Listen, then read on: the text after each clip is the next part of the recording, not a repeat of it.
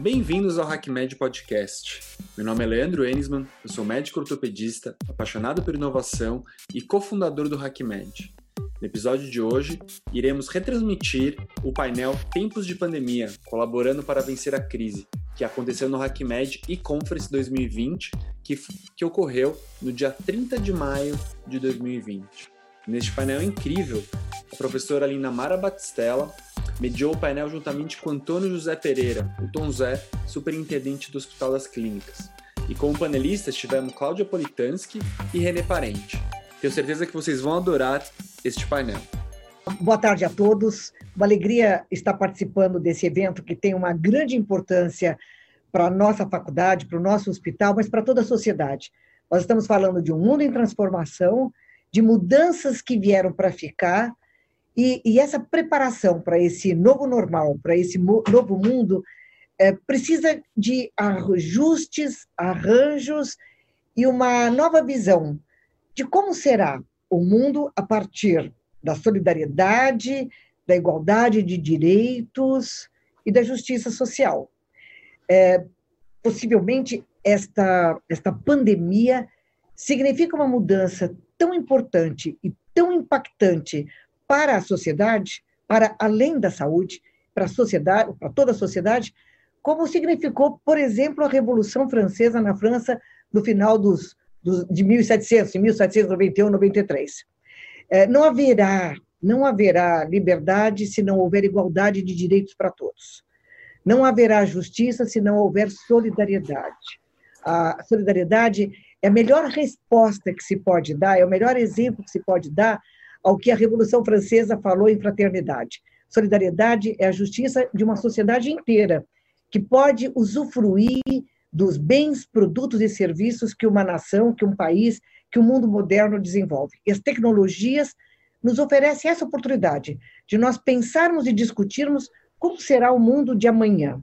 É, esses 3 mil participantes que estão hoje nos acompanhando, quero agradecer a presença de cada um de vocês, mas quero agradecer, acima de tudo, a organização desse evento, a presença dos nossos alunos, junto com a curadoria do nosso querido Robson Capasso de Stanford, professor Robson Capasso de Stanford, que nos oportunizaram construir este, essa discussão, e que essa discussão possa realmente trazer uh, alguma, algum desconforto, para que, para que nós possamos seguir pensando quais são as estratégias de um mundo melhor do ponto de vista da saúde, do ponto de vista da educação, do ponto de vista das novas diretrizes que signifiquem, acima de tudo, acesso qualificado aos bens, produtos e serviços que existem na nossa sociedade.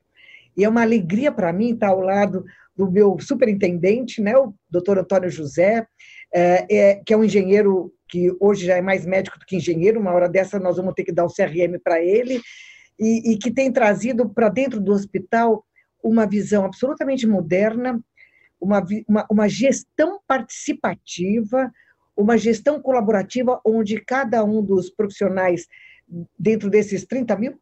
20 mil. 20 mil uh, colaboradores que nós temos, conseguem ter voz e ter participação. Isso é uma coisa inusitada numa estrutura como essa. Queria agradecer a nossa querida Cláudia Politanski, que além de vice-presidente da FEBRABAN, é, responde pela área de, de é, do, área de, de é, participação e, e, sociedade junto ao Itaú, depois ela vai contar um pouco melhor. O Itaú é um parceiro histórico dessa casa e a Cláudia é uma amiga muito bem-vinda numa discussão como essa, porque ela representa o que existe de inovador nas estruturas do sistema financeiro e nas parcerias com a comunidade. E a gente tem uma alegria enorme de estar aqui com o René Parente, que é da Century. A Century não precisa muita, muita explicação. A Century é uma, uma consultoria que, que tem uma presença forte tanto na área da filantropia, das organizações não governamentais, como muito próxima a todas as estruturas que têm significado para o governo e para a sociedade. Então, Renê, muito bom estar com vocês três aqui. São três diferentes áreas que vão colocar aqui os seus projetos, as suas visões e vão trazer para nós as questões mais inquietantes deste momento, onde nós estamos vivendo não apenas uma crise, mas uma mudança de paradigma. E quando a gente fala em mudança de paradigma, paradigma significa padrão, nós estamos olhando quais são os novos modelos que a sociedade vai abraçar. Para começar a conversar com os nossos 3 mil participantes, mas, acima de tudo, com esta mesa, com este painel de altíssima, altíssima qualidade, e eu estou realmente emocionada de estar uh, com, com essa oportunidade de estar conversando com todos vocês, eu queria que o engenheiro Antônio José uh, colocasse para nós um pouco das perspectivas do que aconteceu neste momento no HC. Nós tivemos um volume de doações apreciável, é, é, é, o dinheiro, e o dinheiro é necessário, nós precisamos do dinheiro. Mas nós, nós precisamos entender como é, por quê, por que, que as pessoas escolheram o HC. Nós precisamos entender qual foi o valor que nós oferecemos como contrapartida. Como é que nós nos estruturamos dentro dessa casa para dar as respostas que a sociedade precisa?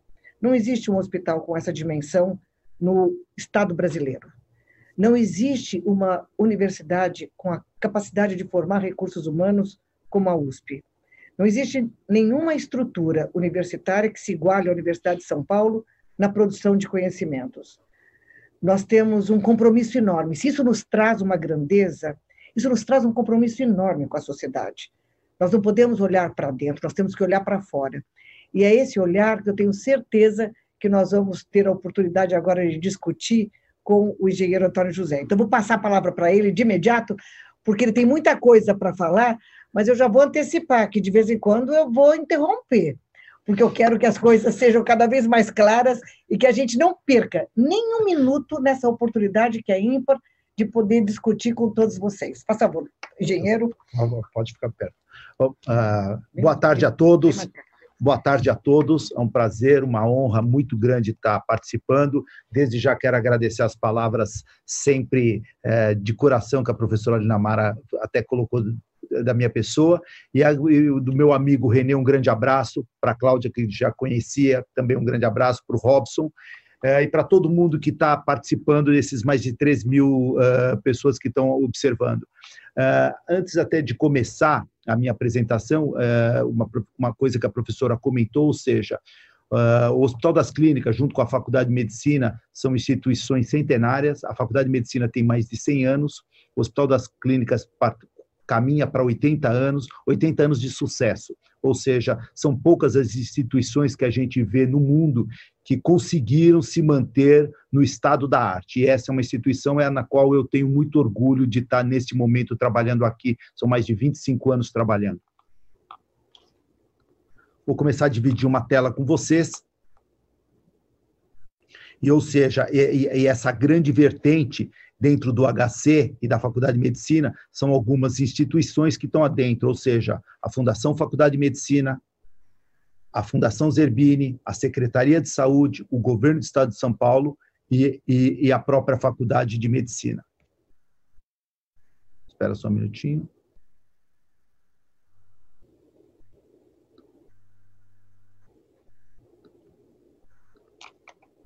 E essa é a vantagem da gente contar com a ajuda dos universitários. Porque essa questão de tecnologia tem a ver também com o DNA, né? que é a data de nascimento antiga. Então, para que a gente possa andar sempre bem acompanhado, a gente tem tá sempre que contar com a ajuda dos universitários aqui, Isso. né?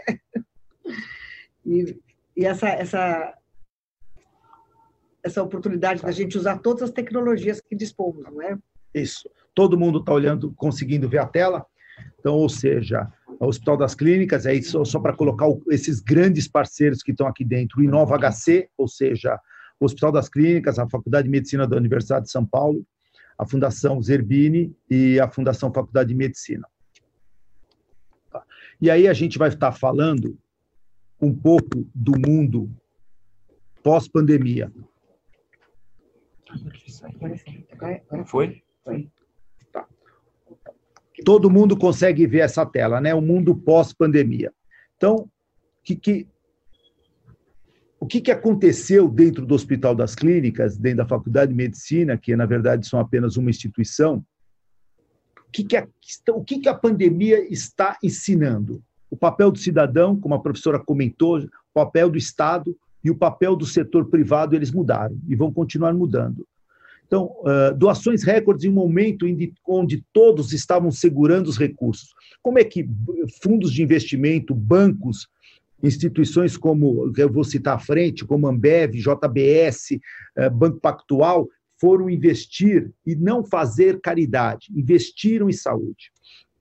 Outra coisa que está mudando, a educação sendo revista por pais, professores e instituições, como a professora Ana Mara comentou, ou seja, a Faculdade de Medicina, um, celeiro de, de, de, talentos que vão estar mudando uh, a saúde.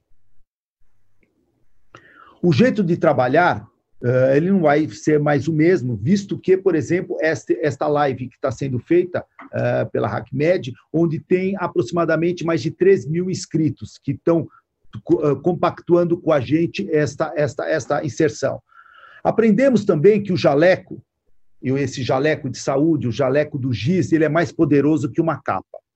Então, apenas um inserto, ou seja, a educação e a saúde estarão, estão mudando esse novo mundo pós-pandemia. E até o brinco, né? Ou seja, o AC antes da corona e o DC depois da corona. E são mudanças que são muito importantes. Isso é o que aconteceu dentro do HC, ou seja, todas essas pessoas, os médicos, os multiprofissionais, os alunos que estão lá dentro, não podemos esquecer disso, os residentes que estão lá dentro, os graduandos, conhecendo o que está acontecendo dentro do HC. E aí, o, o importante deste contexto como um todo, foi fundada dentro do HC, dentro do Inova HC, e aí presidido pela minha professora também, professora Namara, professor Giovanni, professor Tarcísio, eh, o Marco Engenheiro Marco Bego, meu grande amigo, ou seja, Fábio, professor Fábio Jatene, que tiveram que, dentro de uma startup, nós colocamos a VireQ. A VireQ, para dizer, é uma startup fundada dentro do HC. E o porquê?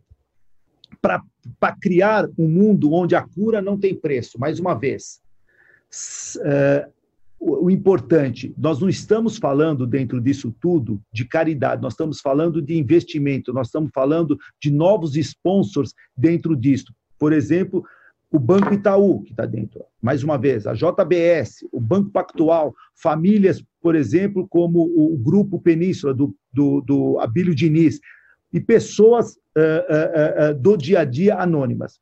A descentralização e ampliação de métodos de financiamento. A WireCrew não é apenas um crowdfunding, são investimentos que estão acontecendo, e até antes, num bate-papo com a professora Linamara, onde ela lembrou bem, esse DC, depois da corona, esse WireCure, essa startup, ela continuará, porque ciência é necessário a todo momento. Então, ou seja, queremos ser e seremos como os, o, startups que acontecem, fundos de investimento que acontecem lá fora, Harvard, Universidade de Duke, Universidade de Stanford, que o Robson com certeza vai poder também colocar sobre isso, investimentos que são contínuos em saúde. Saúde não tem preço, mas ela tem um custo.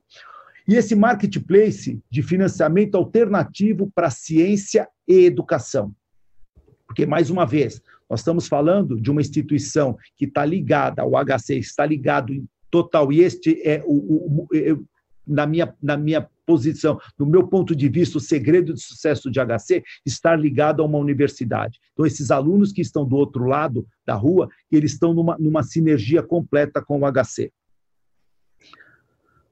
A Vairocure é uma cosmologia, uma visão como a tecnologia, como a professora Namara também comentou, como essa tecnologia, os esforços podem repensar a ciência e a educação do século XXI. Então, existem inúmeras formas eh, quando a gente quando foi criado o HC Convida, não o HC Covida, o HC Convida, entregando entregando para a sociedade uma vida melhor. Só para colocar alguns números do HC eh, do Covida, é, da corona aqui dentro, nós tivemos já, na última terça-feira, mil, e, mil altas, hoje nós estamos aproximadamente já com 1.200 altas, são 2.500 pacientes que passaram, que estão internados desde o início, com uma letalidade infinitamente menor, e depois os números serão mostrados à frente, eh, a, a, a qualquer outro local do mundo, nós temos uma letalidade inferior a 20%, com pacientes apenas graves e gravíssimos. E aí entra o HC convida, entra essa VireQ, entra essa doação uh, que foi feita. Uh, por que que no HC não faltou máscaras, EPIs, medicamentos, porque na verdade iniciamos em, em, janeiro, quando ainda não existia essa, essa epidemia dentro do estado de São Paulo e dentro do Brasil. E isso foi feito também com doações. Então, cada doação ela tem um objetivo, nós temos um objetivo para seguir, e este, este painel que vocês estão vendo, ele continuará para 2020, para 2021, para 2022, porque lançaremos missões, missões de reabilitação, missões de doenças raras, porque volto a dizer e todos sabem, né? Ou seja, os pacientes com aneurismas, os, os pacientes com AVC, e aí a professora Namara pode falar de muito mais outras uh, doenças, eles continuam acontecendo e nós vamos precisar de investimentos, porque talvez o Covid-19, como o professor Robson tinha comentado anteriormente, seja criada uma vacina em 2021, mas muito provavelmente teremos outros agraves dentro da saúde. Não, e não paramos com os transplantes. Né? Não é paramos. bom que você lembre, o, o, o, o, setor de transplantes do HC continuou produzindo. Perfeitamente. Não sei se o, o Tosé tem de cabeça os números, mas isso foi uma, uma, uma, uma das questões que impactou no nosso isso. dia a dia. e aí, é? só para colocar, é, é,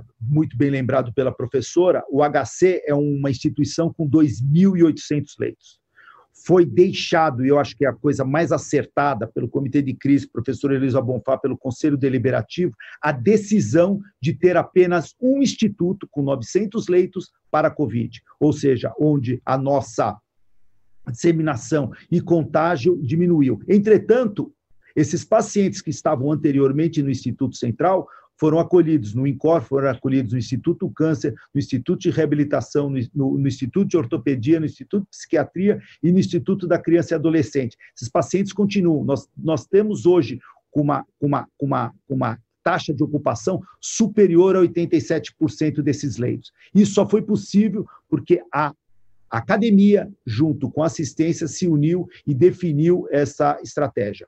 Então, resgate de pacientes no, em estado grave. Só para comentar, essa foi uma das missões, missão, missão concluída com o, os investidores. E aí, voltando mais uma vez, não, não foi caridade, foi investimento em saúde. Só para dizer, São Paulo, a Secretaria da Saúde do Estado de São Paulo, ele tem a menor letalidade uh, em casa. Ou seja, o nosso nível de, de óbitos em casa, registrados em casa, ele tende a quase zero. Quando você observa isso em Nova York e os números são dados, isso, os números são, uh, extrapolam a, a mil.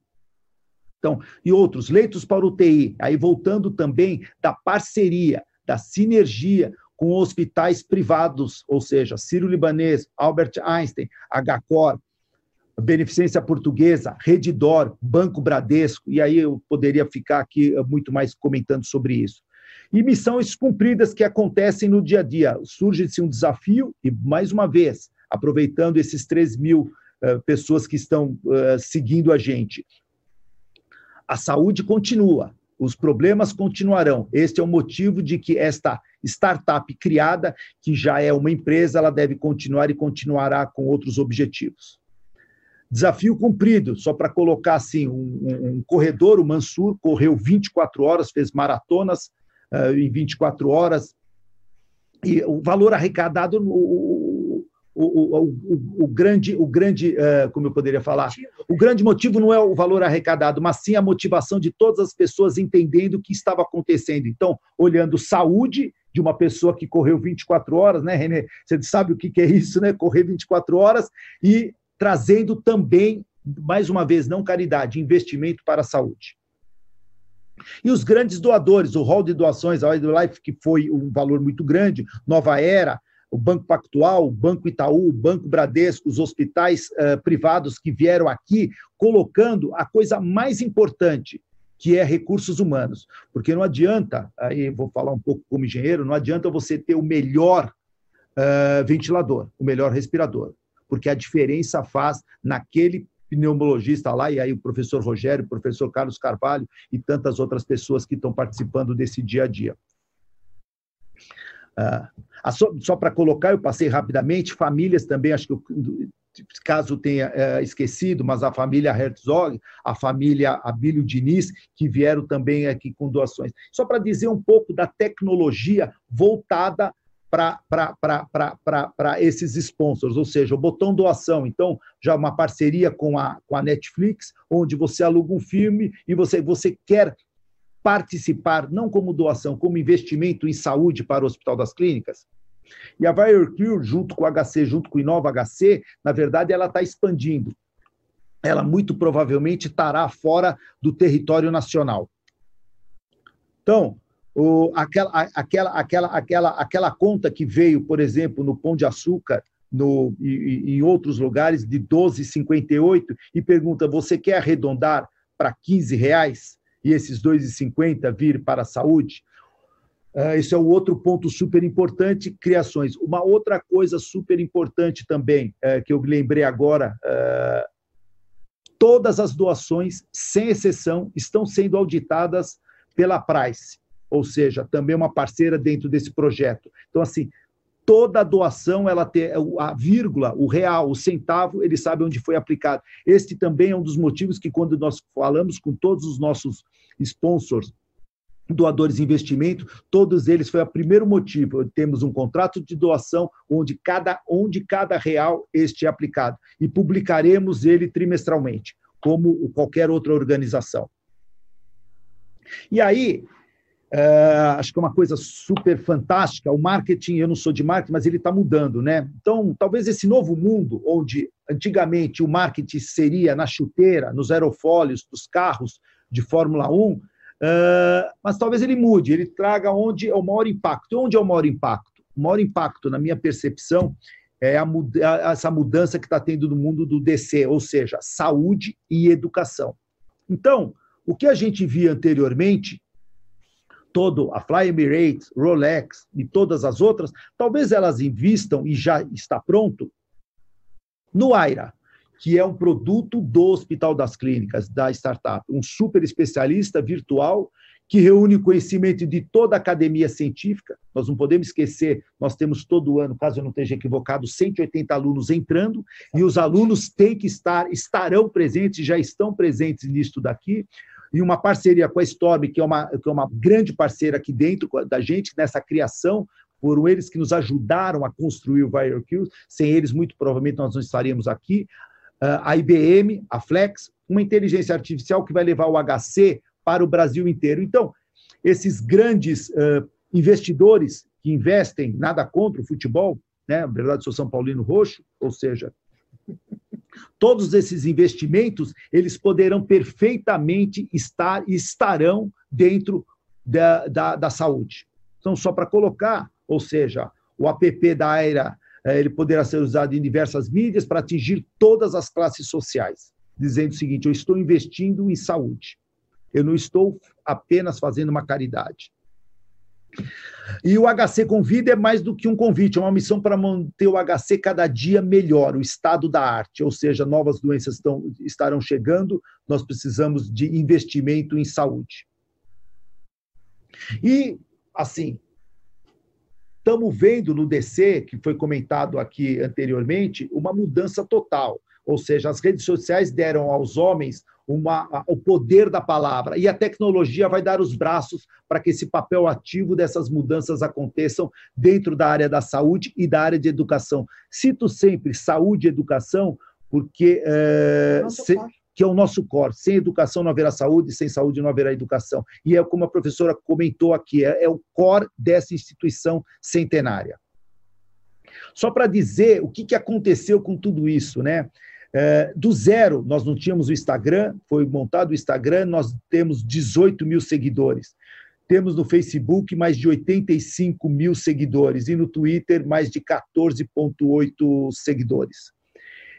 É, dentro de tudo isso que aconteceu uh, dentro do HC, desde que nós começamos o hashtag HC Convida, em sete dias o HC Convida ele alcançou mais de 8 milhões de pessoas organicamente. Lives que foram feitas como estas daqui e como outras com grandes pesquisadores, o professor Esper, que eu não posso deixar de citá-lo, o professor Aloísio, desculpa, se eu fosse citar aqui, demoraria o dia inteiro de quantidade de professores e pesquisadores que estão dentro do HC. Lives com show com os principais cantores do Brasil, todo mundo sem exceção, esteve nisso daqui. Mais de mil postagens excluindo o alcance de celebridades, e vocês vão ver apenas um.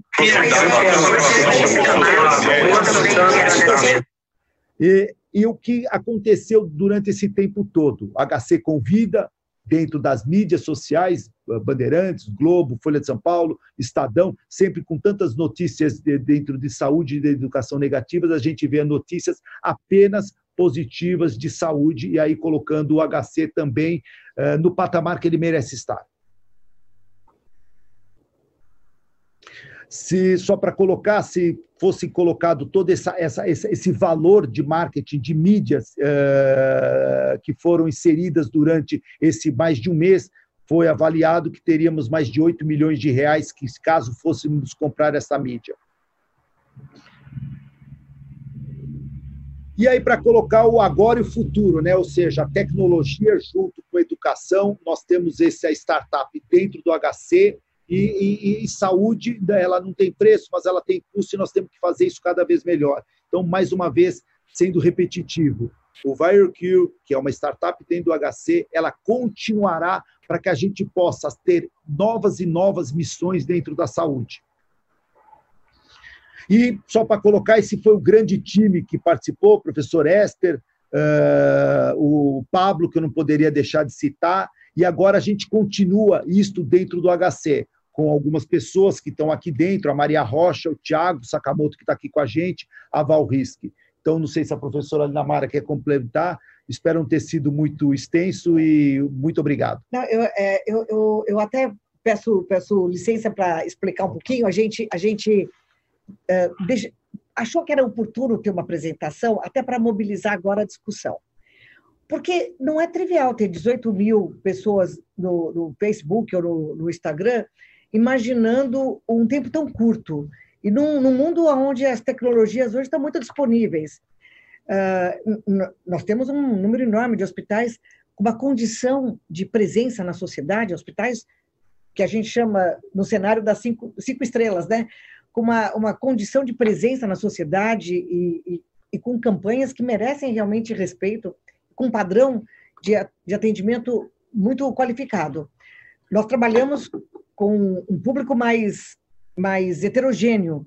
Nós temos aqui todas as classes sociais dentro do hospital. Nós atendemos um número expressivo de pacientes particulares, mas a nossa, o nosso grande objetivo sempre foi o paciente SUS.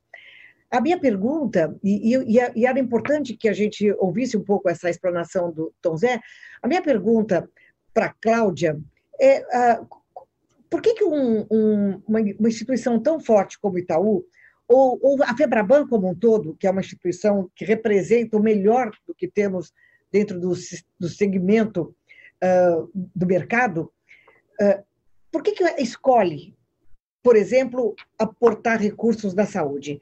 Qual é o, o, o mecanismo de, de escolha? E a gente sabe que o Itaú tem uma presença muito forte nas doações desse movimento. E como é que ela pretende controlar isso? E eu explico o porquê da pergunta e já também falando um pouco a questão das, das consultorias. Como a Century hoje trabalha com um portfólio importantíssimo, qual é a orientação que ela dá? Qual é o valor em saúde? Nós estamos falando de instituições de saúde, estamos falando de um novo mundo e de um novo normal, porque a gente não pode se enganar. Nós não estamos vivendo uma crise, nós estamos vivendo uma mudança. As questões que hoje assolam o sistema de saúde e a sociedade, a preocupação, o isolamento de contato, é, são questões que vão fazer parte do nosso dia a dia daqui a pouco. Nós vamos entender isso melhor. Eu queria ouvir de vocês olhando para a realidade do HC e para a realidade da Viral Cure, que é uma startup que nos ajudou a, a capitanear essa, esse movimento. Nós, o, o governo do estado foi incansável no aporte de recursos, mas nenhum governo consegue sozinho dar as respostas. Nenhum governo. Nós não estaríamos aqui hoje falando desses números fantásticos se não tivesse tido a presença de vocês. E, e de vocês, consultores e, e, e empresários que vieram aqui nos, nos aportar recursos, nos ajudar. Isso não pode acabar. Então, a pergunta é: por que escolhem o HC? Qual é o mecanismo de, de eh, controle e de avaliação de resultados que uma empresa desse porte espera? E qual é o próximo passo? Cláudia, queria te ouvir. Um monte de perguntas, né, Linda Mara? Bom, primeiro, queria boa tarde. É um prazer enorme estar, estar aqui com vocês, poder, é, enfim, compartilhar um pouco é, do que tem sido a nossa experiência aí nos últimos dois meses. É, enfim, é, e talvez compartilhar mais as dúvidas, porque acho que nesse momento todos nós temos mais dúvidas do que, do que respostas. É, a nossa decisão é, de, de investir na, na saúde, e depois eu posso detalhar um pouco mais o que, que nós decidimos fazer, ela foi uma, uma decorrência natural do nosso compromisso com, com o Brasil. De uma forma assim é, bem direta e simples é, foi isso né? É, no banco nós temos uma tradição de muitas décadas de, de investimento social privado. É, nós somos, eu não tenho é, receio de falar isso, talvez o maior investidor social privado do, do, Brasil, e a gente deve figurar entre os maiores do mundo. É, mas ao longo das últimas décadas, o nosso foco sempre foi é, educação e, e cultura. Né? Então, nós temos ali os nossos institutos e fundações que são referências é, na área de, de educação, o Instituto Unibanco, com programas que estão fazendo a diferença no ensino médio, a Fundação fundação é, que hoje chama Fundação para Educação e Cultura, é, que tem parcerias na área da, da, da na área social, é, o Itaú Cultural, enfim, que além de enfim, equipamentos de, de cultura, promove aí é, uma série de iniciativas no, no, país. Enfim, nós temos uma tradição é, de investimento social privado muito longa. É, e a saúde, em algum momento lá atrás da nossa história, ela tinha figurado, mas ela estava esquecida. E, e eu brinco que ela estava esquecida ali dentro do nosso objeto social, da nossa fundação. Quando começou essa pandemia e a gente percebeu a gravidade, é, enfim, do, do, problema, né, e, e, a dimensão que ele teria num país como o nosso, que, é, enfim, normalmente já tem uma carência muito relevante de saúde, é, nós decidimos que a gente deveria meio que é, é. Sabe por quê? Porque ela está no Wi-Fi. É.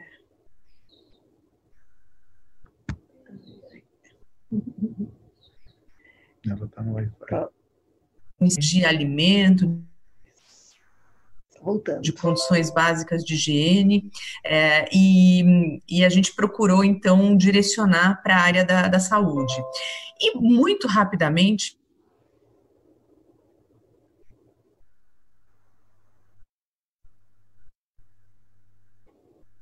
Acho que minha conexão caiu. Vocês estão me ouvindo? Agora voltou, voltou, voltou, Cláudia. então tá. Internet tem sido um desafio também. Mas, enfim, muito rapidamente ficou claro para nós é, que nós não temos competência para tomar decisões de investimento na área da saúde. É, nós temos competência de gestão, e nós temos competência de execução, mas nós não temos capacidade de tomar decisões na área da saúde. Eu, é, durante algumas semanas, era a responsável no banco por direcionar essas ações e eu, de repente, me vejo tendo que escolher modelos de respiradores para importar na China, avaliação de testes, que naquele momento eu não entendia nem a diferença, agora eu já estou ficando um pouco mais é, esperta, mas eu não entendi a diferença de testes moleculares ou testes sorológicos, enfim. É, claramente a gente percebeu que a gente precisava de, de ajuda para poder fazer uma ação de mais impacto. E aí, com isso, é, o nosso conselho de administração, o comitê executivo do qual eu faço parte, tomamos a decisão é, de investir um bilhão de reais em saúde. A gente sabe que num orçamento de mais de 250 bilhões, que é o SUS, um bilhão é um valor relativamente pequeno, mas um bilhão é um bilhão de reais. E para que nós pudéssemos fazer, é, enfim, valer cada centavo desse investimento, a gente sabia que a gente precisava é, de apoio técnico. E com isso a gente convidou o Dr. Paulo Chapchap, é, que montou ali uma equipe incrível É, eu hoje me considero uma super privilegiada, eu tenho a oportunidade de estar com eles todos os dias, às sete horas da manhã. Aqui a gente pratica os horários médicos, né? Então, todos os dias, às sete horas da manhã, eu estou lá vendo eles tomarem as decisões de como é que a gente direciona é, esses recursos. E uma vez que eles tomem as decisões, nós lá no banco, com a nossa capacidade de planejamento, de execução, com parceiros, de todos os lados, porque a gente tem convidado os nossos clientes, a gente tem convidado os nossos prestadores de serviço, a Accenture está nos ajudando muito, muito agora é, na frente de testes. Então, enfim, a gente procurou ali criar é, um, um, movimento que, inspirado é, nas decisões é, desses especialistas, com a articulação com as secretarias de saúde dos estados, com articulação com o Ministério da Saúde, a gente possa, de alguma forma, contribuir, é, enfim, de uma maneira positiva para o combate da, da pandemia. Nossa, Sim, e, de uma forma resumida aí. Não, você, você resumiu de uma maneira brilhante. E, e antes de, da, da, próxima pergunta para você, eu queria ouvir do Renê, como é que o Renê, que tem que fazer esse papel tão delicado de assessorar as empresas nas decisões, como é que ele faz a seleção dos melhores projetos e como é que ele viu este projeto chamado Viral Cure, Hospital das Clínicas e, e, pandemia, que às vezes vira um pandemônio, como é que ele viu todo esse cenário e como é que ele selecionou os projetos ou ajudou seus parceiros a selecionar os projetos e como é que ele vê o nosso projeto? Porque nós queremos... Veja, Cláudia, é, essa é uma conversa muito franca. A gente aproveita a informalidade que os alunos uh, criam para a gente crescer. Essa é uma conversa muito franca. A gente quer ouvir de vocês as críticas de como essa startup, que foi um modelo inovador dentro dessa casa, essa casa não está acostumada a trabalhar com uh, esse improviso, né? Tudo nosso vem na esteira de muito pensamento, de muita, de muita estratégia. E, de repente, essa startup cresceu aqui dentro e tomou conta de coisas que nós tínhamos abandonado. Essa que é a verdade. Nós precisamos do apoio da sociedade. Claro que não é só para a pandemia. Agora ficou claro. Nós precisamos ter mais presença na sociedade, mais ajuda, porque nós sabemos que o que vem pela frente não será, não será fácil e nem pequeno. Então, quero muito ouvir do Renê, mas com essa visão crítica uh, o que nós fizemos de certo, o que fizemos de errado, e, e, o que nós devemos fazer para melhorar. Mas como é que vocês, como é que você trabalhou nesse período? Porque isso é muito rico, né? Entender o outro lado, o outro lado da mesa. Obrigado. Primeiro agradecer a todo mundo, por ser o pessoal da HackMed, professora Lina Mara, Cláudia, Tom Zé. Prazer estar aqui com vocês. É, mas o que Assim, é, tem sido realmente uma, uma experiência muito diferente, tudo isso que a gente tem feito, né? Nós, como empresa, sim, sempre tivemos nossa área de responsabilidade social, e ela sempre foi muito voltada para a questão de, de primeiro emprego, de, de ensinamento, né? Acho que a consultoria, ela, ela é muito bem vista nesse sentido de formação de pessoas, né? De, eu tenho lá mais de 20 anos lá dentro, quer dizer, quer dizer todo o processo de formação de gente é algo que a gente valoriza muito e sempre foi, vamos dizer assim, nosso direcionador aí de como é a gente pode ajudar a sociedade, né? Então esse sempre foi o carro-chefe. E aí teve realmente isso que a Cláudia descreveu muito bem, né? Como é que a gente no meio, a gente não tem médico dentro, assim, fora os nossos médicos de, do trabalho, a gente não tem médico dando consultoria, não é? Nós temos engenheiros, arquitetos, gente de marketing, do que você pensar a gente tem, mas médico, médico não tem. Né? Como é que a gente fala, poxa, como é que eu posso ajudar? Nós vamos procurar emprego aí, sabe por aí. Como é que a gente pode ajudar? Como é que a gente pode dar o nosso melhor, né? Ajudar nesse, nesse trabalho, né? E veio muito assim essa questão da complementariedade, né? Eu acho que o que tem funcionado, né? O, o, o, que, a, o que a gente leva em conta é, no final para escolher qual qual a iniciativa que a gente vai ajudar, qual o parceiro que a gente vai ajudar, é, eu acho que tem algumas dimensões. Primeiro, assim, a gente não gosta de fazer coisas transacionais. Não é assim uma ajuda pontual e vai embora. Quer dizer, a gente realmente preza por relações de longo prazo, por parcerias de longo prazo, como temos com o HC, como temos com o Itaú aqui, só para dar alguns exemplos. Mas é, é esse, esse é o espírito, né? Estarmos juntos construindo uma sociedade melhor, um país melhor, trazendo mais recursos, mais inovação. É, esse é, o, o, é um primeiro direcionador muito importante.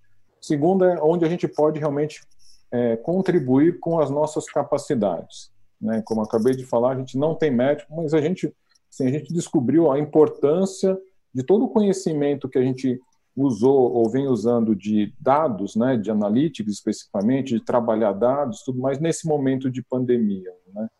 É, a questão toda dos ventiladores, a questão toda dos testes, como é que a gente distribui isso, como é que a gente rapidamente cria modelos diferentes, porque essa pandemia ela não respeitou nenhum modelo estatístico anterior. A gente teve que criar modelos novos, né? E ajudar as instituições a pensarem diferente, né? Eu sempre uso um exemplo muito simples, né? Aqui acho que o, Tom Zé falou bem, não faltou porque teve teve uma visão de futuro, né? E fomos atrás antes das máscaras e tudo mais mas vou dizer, foram poucos casos como, né, como esse do HC que, as, que, que, alguém teve esse clique e falou, poxa, esse negócio é diferente. A, a, grande maioria continuou no modelo, deixa eu ver até o meu estoque baixando, a hora que chegar naquele ponto eu vou fazer um pedido, e aí quando chegou o estoque naquele ponto, já não adiantava, porque primeiro o estoque caiu muito rápido, e segundo o mercado já não tinha, todo mundo querendo ir para os mesmos fornecedores, querendo ir para a China, querendo achar, e não tinha mais. Então, toda essa, essa discussão a gente conseguiu modelar com alguns parceiros e antecipar. E o que eu estou vendo que é interessante é que todo essa, esse aprendizado, né, não é aprendizado só para a pandemia, é aprendizado para a própria gestão da área médica. Né? Então, uh, os modelos de estoque já estão mudando, ninguém já está olhando só para o armário lá e vendo quanto tem e se compra ou não. Já começa a fazer projeções, quanto está entrando aqui. Quanto... Enfim, então eu acho que esses dois, voltando à pergunta, né, por que a gente escolheu, eu acho que são esses dois, esses dois grandes blocos, né? Realmente parceiros de longo prazo, parceiros que tenham filosofias parecidas com as nossas, com, com valores parecidos com os nossos, e áreas onde realmente a gente possa trazer o que falta. Né? Assim, não quero, eu não vou falar de finanças melhor do que Itaú, não vou falar de medicina melhor que a HC, não é esse o objetivo. Mas, assim, tem muito em torno que a gente pode ajudar, né? pode acelerar, porque o, o nome do jogo é a velocidade. Né? Então, a gente não tinha tempo, tinha que trazer as coisas que a gente estava fazendo lá fora, a Europa já tinha já estava passando é, um pouco antes, a gente conseguiu importar algumas ideias, algumas tecnologias, vamos falar assim, da Europa ou da, ou da Ásia. Trocamos muito com a nossa rede global para tentar trazer essa velocidade. Né? Aproveitamos de áreas que, que, teoricamente, nem eram correlatas com saúde, quer dizer, trouxe gente da área de varejo para trabalhar junto com a gente, muita gente de analytics, como eu comentei, muita gente de tecnologia, a gente viu esse boom aí de uso de internet, que a gente vê até algumas falhas agora, mas a telemedicina bombando e as empresas não tinham os, os, as conexões devidas para a telemedicina funcionar e a gente rapidamente tinha que ajudá-los a vou, vou, fazer uma metáfora aqui aumentar o tubo né para passar mais mais conteúdo mais é, mais é, diálogo mais vídeos enfim acho que essa complementaridade com velocidade e lógico é, com parceiros é, de longo prazo, esse, é por aí que passa o nosso, nosso critério de escolha. E a gente está bem feliz com o que a gente conseguiu fazer. Lógico, não dá para fazer tudo que chega para a gente, infelizmente tem, tem, tem, limitações, mas com o que a gente está fazendo, a gente está bem contente em poder ajudar e com os resultados que estamos obtendo. Não, e a gente tem um dado concreto aqui da, da colaboração de é, vocês que vale a pena vale a pena enfatizar. Não sei se você lembra, Renê, com certeza sim, ou seja, a mudança de logística aqui dentro, estou com uma parceria de vocês, aí posso até falar pro bônus, ou seja, chorei muito e você entendeu que foi a mudança completa no HC em 2012, quando nós saímos de estoque local para um estoque para quem sabe fazer melhor, ou seja, fora, ou seja, nós não sabemos estocar. Isso fez com que a gente tivesse uma perda menor, um, quase um just in time aqui dentro. Isso fez com que a gente, em janeiro, quando sentasse, só para colocar aí para o público que está ouvindo, nós saímos, e mais uma vez eu agradeço vocês de coração a Centro, porque foi, foi isso que fez uma, uma série de viradas aqui dentro. Só para colocar, Nós saímos de um consumo de 250 mil máscaras por mês para 1 milhão e 100 mil máscaras mês. Nós saímos de um consumo de 8 mil litros de álcool gel para quase 20 mil litros Não, de álcool e gel. E olhando para esses números, olhando para os números que significam HC, nós estamos falando de máscara, uma coisa trivial, álcool gel, que tem, de, deverá ter em qualquer farmácia. Mas a gente pode extrapolar para o número de comprimidos, para o número de leitos, para a questão da logística do transporte, do consumo de oxigênio. É, nós temos uma cadeia produtiva na saúde que vai além da prestação de serviço. A gente olha para a saúde como uma prestação de serviço, mas nós temos um, um backstage que significa investir na indústria, no comércio, nem se fale na logística e nas comunicações. Olhando para tudo isso, saúde é um bom negócio? Essa é uma pergunta para a Cláudia e para o Renê. Saúde é um bom negócio? Deixa eu primeiro para a Cláudia. É, não, vamos lá. Entender. Estou falando de 15% do PIB.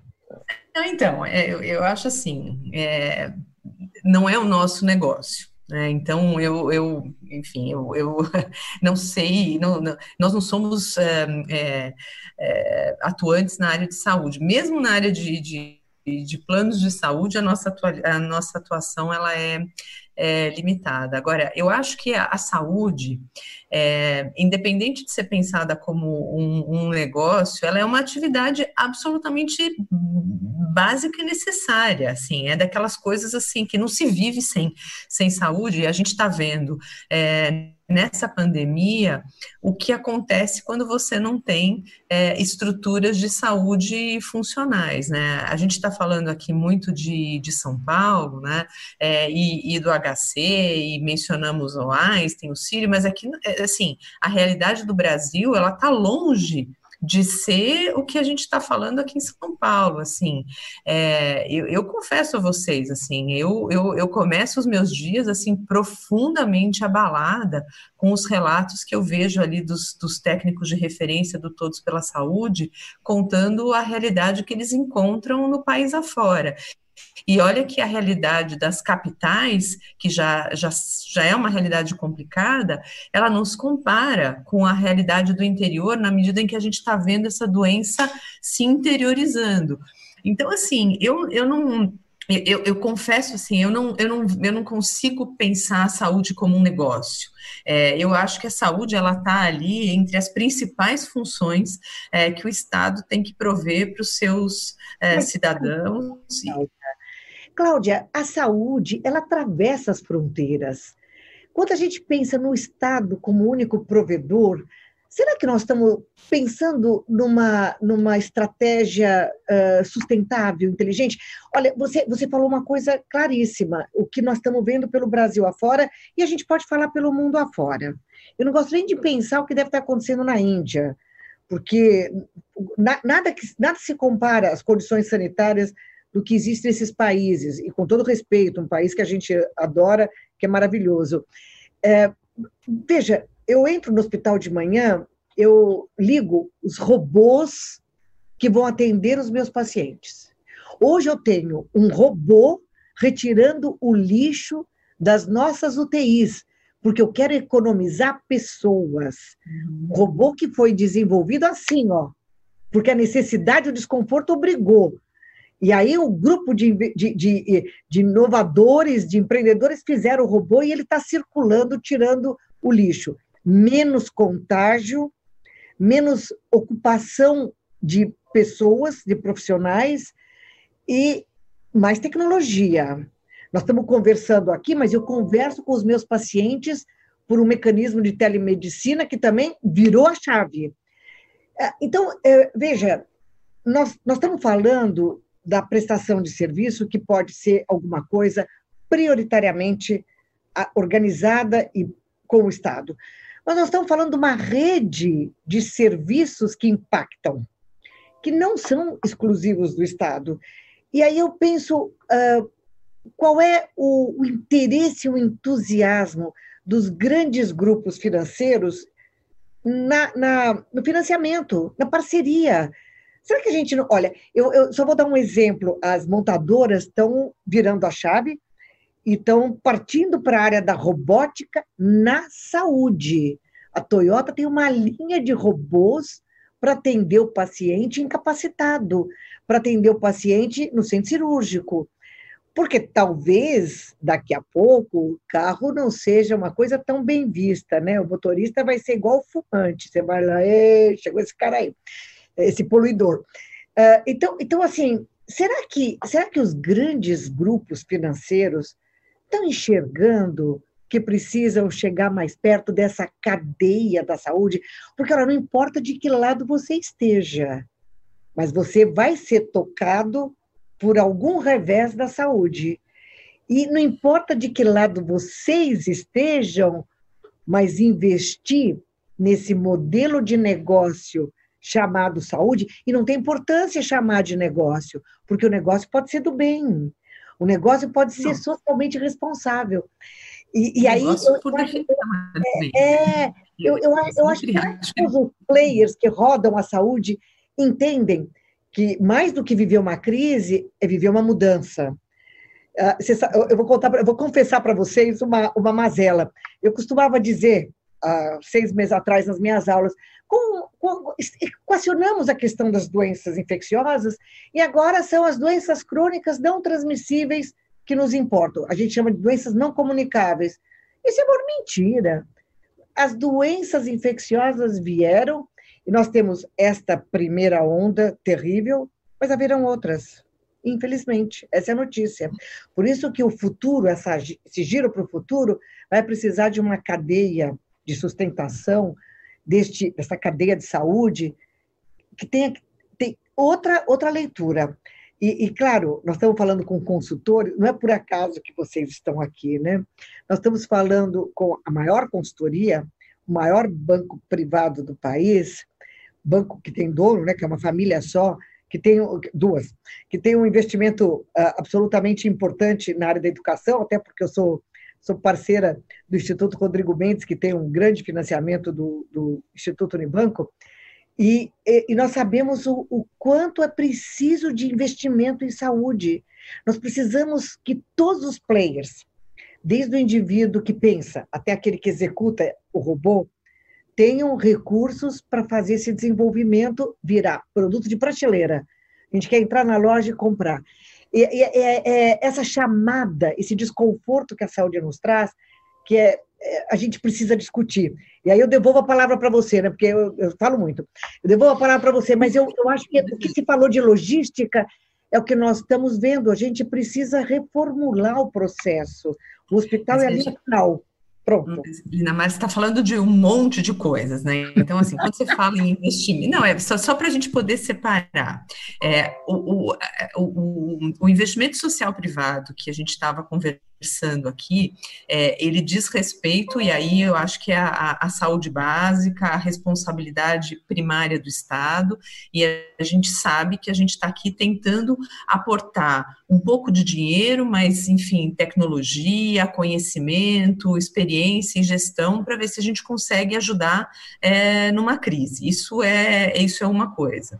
Outra coisa é a nossa atividade é, empresarial assim, veja, nós estamos, por definição, ao lado de, dos nossos clientes, e a gente está sempre ao lado deles de diferentes maneiras.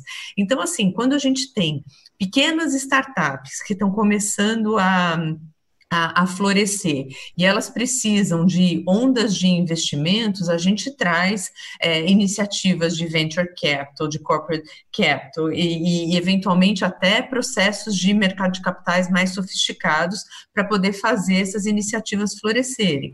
Quando a gente tem indústrias já é, estruturadas que precisam é, financiar novas linhas de montagem, novos modelos de negócio, a gente está lá para financiar é, os nossos clientes da mesma forma.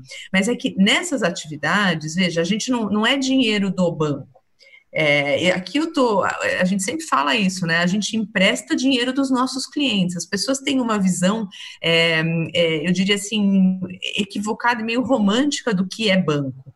O banco não é um caixa forte cheio de dinheiro próprio que fica emprestando é, para todos.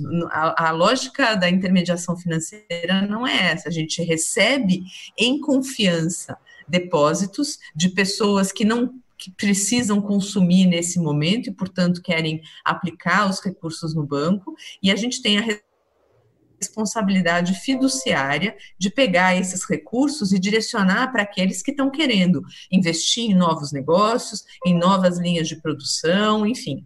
Então, a nossa responsabilidade no direcionamento desses recursos, ela não é, é uma, é, eu diria assim, uma decisão emocional de como é a decisão de fazer uma doação de um bilhão de reais para Todos pela Saúde. São, são, são processos completamente diferentes, motivações completamente diferentes. É, eu até acho que todas são necessárias e válidas, mas elas seguem ritos e, e dinâmicas completamente diferentes.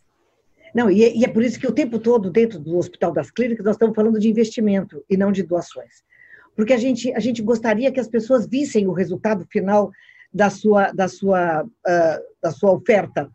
Uh, tem, tem, duas coisas interessantes, Cláudia, e, e, a, e a, gente também traz isso para o Renê, porque eu quero muito ouvi-lo. Uh, a primeira é, é, a chancela. Você tem uma chancela de um grupo tão forte e tão bem visto pela sociedade como é o Itaú. Então, isso é importante, Itaú Unibanco. Chancela é importante. Segundo, é realmente você ver a cadeia final, aonde esse, esse investimento uh, desembocou. Porque se você alimenta boas práticas, você alimenta também uma melhor negociação. Renê, me fala um pouco. É, a gente, a gente, nós gostamos da ideia de ter a parceria com a comunidade, ser compreendido pela, pela, pelos grandes players do mercado. É, nós temos grandes indústrias, mas a gente ainda acha que as pessoas fazem a doação pelo coração. E nós queríamos que fosse a doação pela razão. O quanto é Melhor se forem os dois ainda, né? Se for pela se puder combinar os dois, então é, acho que é, que é o cenário é o cenário ideal, né? Acho que o coração, assim, eu brinco dentro da Accent que eu tenho a, a, a, sorte, vamos falar assim, de poder liderar uma área que o, é, a retenção de pessoas é muito simples, porque as pessoas estão lá, lógico, tem salário, mas estão lá pelo prazer de poder ajudar, e eu ainda cuido de saúde, educação e serviços públicos. Quer dizer, realmente são pessoas que estão é, ligadas de uma forma muito intrínseca com a sociedade, né, que gostam do que fazem é, e, que, e que veem valor adicional ao só o dinheiro que recebem em estar nesse grupo e podendo contribuir de maneira muito direta com a sociedade. Acho que o slide que o, que o Tom Zé mostrou no começo dos dois aventais é um pouco isso, né? Quer dizer, são as duas principais as duas principais áreas, a educação e a saúde.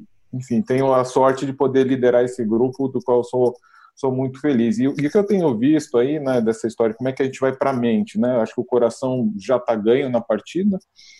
Para a mente, eu acho que, é, que todo esse processo ele trouxe uma um pensamento diferente para a saúde como um todo. Né? Eu acho que o passado, ou até muita gente que nem gosta de entrar muito no detalhe, ah, a saúde é coisa do médico e tal, tudo mais, enfim, mas estava muito no assistencial e acho que uh, esse, esse, esse processo todo mostra que a saúde ela é muito mais complexa do que só o médico e o paciente ali na hora de tomar uma decisão, né? Tudo o que a gente comentou aqui de logística, do centro logístico, de ter os ventiladores, de ter é, é, de toda essa rede, desde lá do, do fabricante da vacina, que como é que isso vai entrar até o hospital, os laboratórios, é muito complexo isso, né? E, e essa, essa restrição, ou esse cenário do, do da, da pandemia, ele acelerou muito os investimentos que até então eles estavam meio parados. A gente falou, a gente brinca internamente que a, a maior transformação digital na saúde está sendo motivada pelo Covid. Né? Tinha muito investimento, ah, não vou levar minha, minha infraestrutura para a nuvem, não vou investir em telemedicina.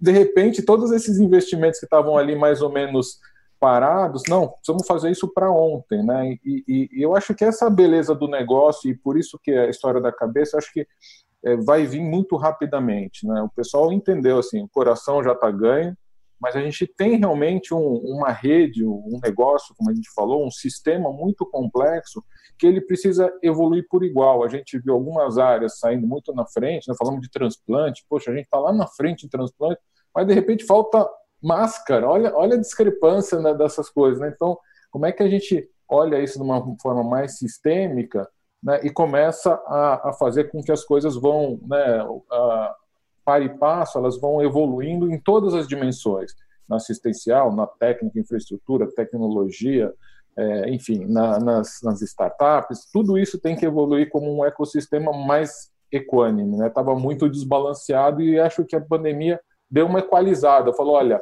isso aqui tudo tem que andar junto, senão não vai dar certo.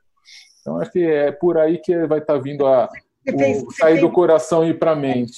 Você fez uma análise perfeita, a pandemia colocou luz num processo que depende de uma cadeia, que não pode estar lijado da formação, que precisa estar sempre olhando para frente. Eu queria convidar os três, o, o Tom Zé, a Cláudia e, e o Renê, para, numa palavra, dizerem qual é o próximo passo quando a gente pensa numa startup que está captando recursos para garantir que a inovação esteja presente no coração de cada aluno e de cada médico que transita por aqui. Numa palavra, Tom Zé. Jesus, que desafio, hein? Paixão. É, paixão. Segunda. Eu, eu falaria engajamento. Engajamento. Cláudia, querida. Colaboração. Colaboração. Oh, e como é importante, que palavra maravilhosa. E você, Renê? E eu, eu só para completar, eu ia falar paixão, mas já só para não repetir, para mim é tem que ter persistência também. tem que ter persistência, Olha, não tem jeito não, não é fácil. Estão escritas embaixo do, do, nosso, do nosso slogan do Vital Cure. Nós não vamos esquecer os conselhos que vocês nos deram. Mas nós queremos continuar essa conversa. O Cauê está tá cortando a minha língua, porque ele falei demais. E, e, ele é um aluno querido, mas ele, ele, ele, ele quer mais ser chefe do que ser aluno, e eu estou deixando. Ele, ele chefia mesmo. A gente tá, obedeço tudo que ele manda. Acabou, acabou, resolvi. Ficou mais fácil minha vida. Eu queria agradecer vocês, porque foi, foi uma. Uh, Cauê, foi brilhante. Obrigada Professora, pela eu, eu, na verdade, entrei porque é, eu queria até comentar um, um, umas coisas que vocês estavam debatendo e ir numa linha porque a gente veio receber algumas perguntas do pessoal. Ah, e então, antes de encerrar, eu queria só direcionar as perguntas um pouquinho para a Cláudia e para o René, que tem, tem um assunto que a gente queria falar, que um dos lemas do, do nosso projeto, né, de que a gente carrega assim, por que, que a gente nasceu, é o lema de que somos todos pacientes. Veio muito no que a Lina Mara já comentou e vocês também falaram sobre isso, que em certo momento todo mundo já foi paciente ou vai ser paciente ou conhece alguém que é ou será paciente. E indo nessa linha, e tendo em consideração que a nossa temática daqui é como colaborar né, para vencer a crise, eu queria que vocês pudessem passar uma mensagem assim para quem, assim, por que faz sentido colaborar, se faz sentido colaborar, por que ajudar, e o que que, uh, não sei, quem hoje quer colaborar e não sabe como, se vocês têm alguma dica para essas pessoas, e também, né, por que que elas, para quem ainda não está engajado, né, por que que faz sentido, é, nesse momento tão difícil, a gente uh, colaborar para superar, né? Era meio nessa linha o que o pessoal estava perguntando. E desculpa intrometer, eu acho que uh, eu, eu queria trazer essa discussão aqui para vocês. Então, Cláudia, por que colaborar? É, eu acho assim, fico até feliz que tenha sido a palavra que eu, que eu escolhi, porque eu acho que, e eu escolhi essa palavra porque provavelmente é a palavra que eu mais tenho usado é, nas últimas semanas. E eu acho que dá para colaborar de diferentes formas, né? Eu acho que para aqueles que querem fazer contribuições em dinheiro, tem aí uma série de, de oportunidades, inclusive o Todos pela Saúde que a gente criou, está aberto para receber é, contribuições para que as ações possam ser direcionadas para a saúde. Agora, tem até aquela colaboração mais básica, é, e eu acho que ela é uma deferência para vocês, profissionais de saúde, que estão todos os dias ali, é, e acho que foi muito feliz ali a referência aos heróis, porque acho que está claro que vocês são é, os verdadeiros heróis, né? Então, assim, é, para aqueles que não precisam estar tá ali na luta diária, é, acolhendo os pacientes, é, enfim, fiquem em casa, usem máscaras, protejam-se, vamos pensar no coletivo. Eu acho que a colaboração passa muito por isso, né? Vamos pensar no coletivo e não no, no individual, no que é melhor para todos e não só para cada um de nós. Ai, que lindo, Cláudia. Muito lindo. Bonito. Muito obrigado, Cláudia. Renê.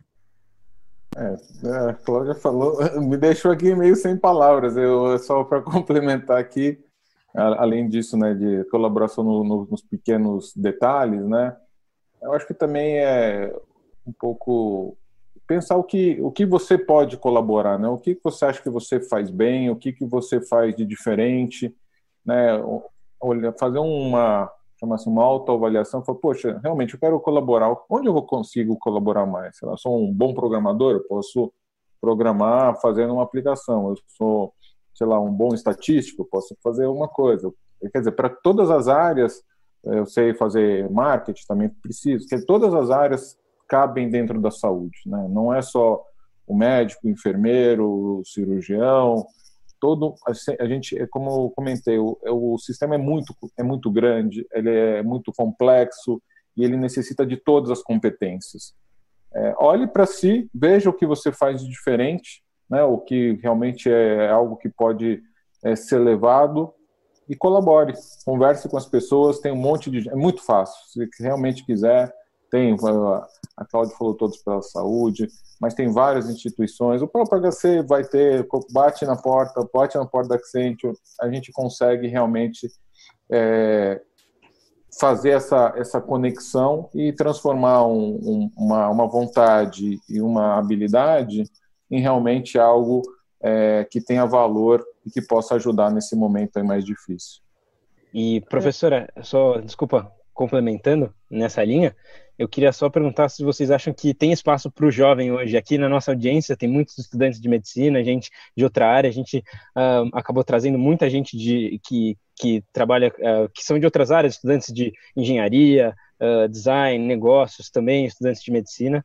E a minha pergunta é mais nesse sentido, para finalizar, porque, a gente, desculpa, a gente está muito com o tempo apertado para o próximo painel, não queria ser chato. E eu queria ouvir de vocês um pouquinho a mensagem para essa galera mais jovem que está ouvindo vocês, se também tem espaço para o jovem colaborar hoje e ajudar a gente. Porque eu vejo, né, tem muito jovem com, com esse receio, né? Será que tem espaço para mim? E eu queria ouvir de vocês, se vocês acham que sim. E... Olha, é, eu, acho que o jovem pode ajudar é, a começar com a atitude dele é, são, os jovens que acabam sendo mais imprevisíveis no trânsito e levando a muitos acidentes. Aumentaram 80% os acidentes de motoboy no estado de São Paulo em função dos aplicativos. É verdade que até diminuiu um pouquinho a taxa de letalidade, os acidentes estão mais leves, mas é um número expressivo.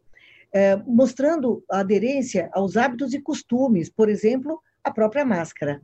Agora, existe um trabalho que às vezes não aparece, que é de como a gente pode ajudar os sistemas, isso é atitude, mas um trabalho que às vezes não aparece, que é como é que a gente pode ajudar o sistema de saúde a ser mais eficiente, inclusive no uso das tecnologias.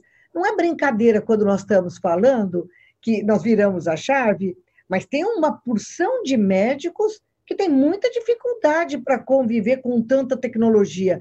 Tem muito profissional da área da enfermagem que tem dificuldade, até pela, pelo afastamento que a vida nos proporciona de tarefas novas e a gente fica nas tarefas repetitivas.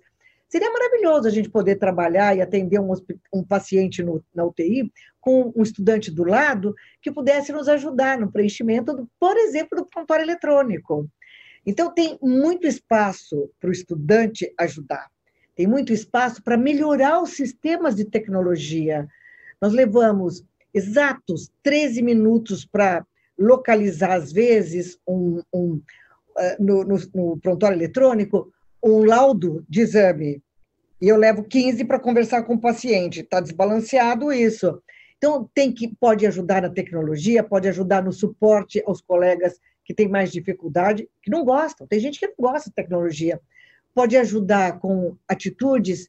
E veja, pode ajudar com doações. Ao invés de comprar duas camisetas, não vou nem falar da cerveja, compra uma e doa. As doações menores de caráter pessoal são as que alimentam o sistema de doação dos americanos. E é uma doação permanente. Quando você compra uma, uma ideia, você passa a ser um colaborador permanente daquela ideia. Não é uma doação única, é uma doação que se continua. É, eu adoraria ter 10 mil estudantes doando 30 reais por mês. Seria maravilhoso. E, e é isso que fideliza o processo de, uh, de obtenção da doação e de utilização, porque eu sei com quanto eu vou contar é no dia seguinte. É o endowment, é o endowment de Harvard. E nós temos vários ex-estudantes que poderiam estar fazendo isso. É muito mais fácil vocês pedirem do que nós.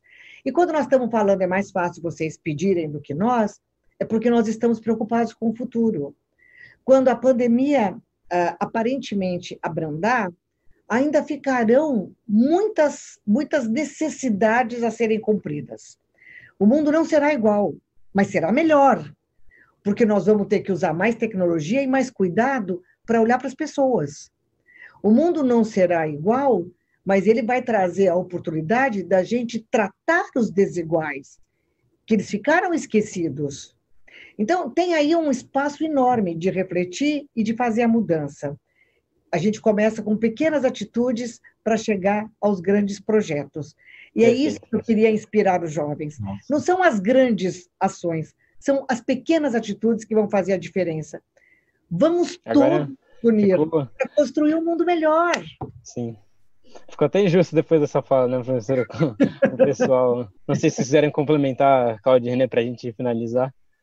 Tem alguma coisa que vocês gostariam de acrescentar? Eu só queria acrescentar uma coisa. É, a Cláudia falou, e acho que a professora Namara também, o Renê também. Eu sou um defensor do Sistema Único de Saúde do SUS. Ah, me too. Então, ou seja, e o aluno uh, não pode esquecer que não existe apenas o HC. Existe o Acre, existe Garanhuns, existe Barreirinhas. Então, ou seja, como é, depois de tudo que a professora Linamara falou brilhantemente, como sempre, ou seja, para que o sistema SUS, o Sistema Único de Saúde, que não existe outro igual, volto a falar, os números mostrarão, se nós não tivéssemos o Sistema Único de Saúde, nós estaríamos hoje num colapso total dentro do Brasil com relação ao Covid-19. Ponto. Isso é fato. Independente de São Paulo e etc e outras cidades e outros municípios. Nós temos, e no Brasil, 7 mil municípios. Então, assim, e nós temos municípios com 10 mil habitantes que eles nunca viram absolutamente nada. Então, e o sistema de saúde único, ele chega de alguma forma lá. Então, eu vejo que os alunos de medicina, os alunos de engenharia, no qual eu sou engenheiro, todos os alunos, de alguma forma, têm esta, é, têm essa obrigação de contribuir, como a professora comentou, né? De vez você comprar duas camisetas, talvez uma camiseta. E talvez vocês criarem, Cauê, esse é o grande desafio que eu te lanço, vocês criarem alguma coisa olhando para a saúde e para a educação. Ou seja, os alunos têm uma força muito grande e ajudarem, não esquecendo, o HC Convida. Sim, não, com certeza. Colocando o HC Convida em primeiro lugar. Sim, sim. Pessoal, muito obrigado, muito obrigado mesmo. Eu queria me desculpar, eu odeio fazer esse papel, mas é que realmente a gente está estendendo um pouco e os próximos painelistas também estão esperando para entrar. Eu queria agradecer muito, muito a presença da Alina Mara, do Tom Zé, do Renê e da Cláudia. Foi realmente muito, muito proveitoso. Eu tenho certeza que o pessoal que está acompanhando adorou esse bate-papo. É, desculpa fazer esse papel de novo, assim, eu gostaria de continuar aqui essa conversa por muito mais tempo, e eu sei que vocês teriam muito mais a contribuir nessa conversa do que só esse bate-papo de uma horinha que a gente teve aqui. Mas é, mil perdões, eu vou ter que passar para a próxima sessão. Então, é, eu queria dizer que o nosso, um, já aproveitando essa temática uh, do colaborando para vencer a crise, dizer que aqui na nossa tela, no, uh, no canto inferior, vocês conseguem ver o QR Code, que vai justamente para o link onde você pode fazer a doação uh, para o HC Convida. E, uh, aproveitando, eu não sei é, se vocês quiserem passar uma mensagem final, mas eu vou um, agora começar também a apresentar os próximos painelistas. Existe alguma coisa que vocês querem falar que um, acabei. Eu, eu, queria muito agradecer o tempo da Cláudia, ela foi maravilhosa, ela teve uma, uma clareza na, nas, nas suas colocações. É, convidá-la a conhecer mais de perto tudo que nós fazemos aqui, conhecer mais do que a gente faz na área da saúde, que é muito mais extenso do que a, a pandemia. e dizer para o Renê a alegria de ter a Century e você, Renê, em especial, assim como é, é especial para a Cláudia, não é só agradecimento ao Itaú e à Febraban, é agradecimento à Cláudia, porque ela foi brilhante, e você, Renê. A Century é uma parceira estratégica e antiga da, da, da nossa instituição. A gente fica feliz de, mais uma vez, você ter aqui. Eu quero dizer para o nosso superintendente a gratidão que todos nós médicos temos, porque é, estar bonito agora na fotografia significou um trabalho enorme, direcionado pela nossa diretoria clínica, pelo diretor da faculdade, mas, sobretudo, com a logística que o HC criou. Eu tenho o maior orgulho de trabalhar nessa instituição. E esse orgulho eu posso falar para quem eu quiser, porque a instituição, com 20 mil funcionários, depende de uma, de uma administração inteligente. E é isso que a gente tem hoje aqui. Eu desafio, porque a gente conhece muito desse país, um serviço público que tem a eficiência que esse tem. O governo do estado de São Paulo merece parabéns. E, e o Hospital das Clínicas tem que ser aplaudido. E isso acontece também porque a gente tem parceiros como vocês. Muito obrigado. O dia de hoje foi um dia de muita alegria e a gente continua com o HC Convida e continua buscando recursos para nunca baixar o patamar de qualidade que a gente faz aqui. Um beijo para todos. Tchau, tchau, gente. Obrigado. Tchau, tchau. Muito, ah, muito obrigada. Este foi o painel Tempos de Pandemia, colaborando para vencer a crise. Tenho certeza que vocês gostaram. E se você gostou, não esqueça de nos seguir no seu agregador de podcast. Além disso, nos siga no Instagram, no hackmed.br e no nosso canal do YouTube. Um grande abraço e até a próxima semana.